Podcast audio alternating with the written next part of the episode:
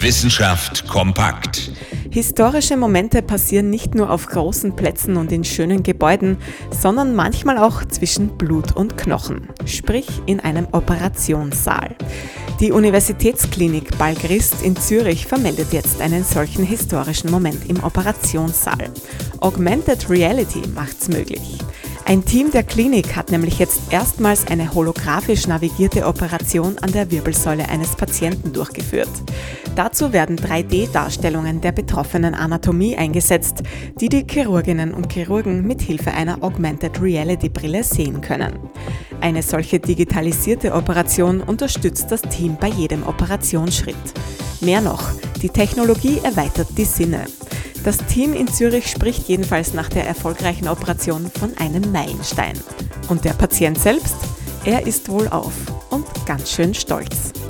Interessante Themen aus Naturwissenschaft und Technik.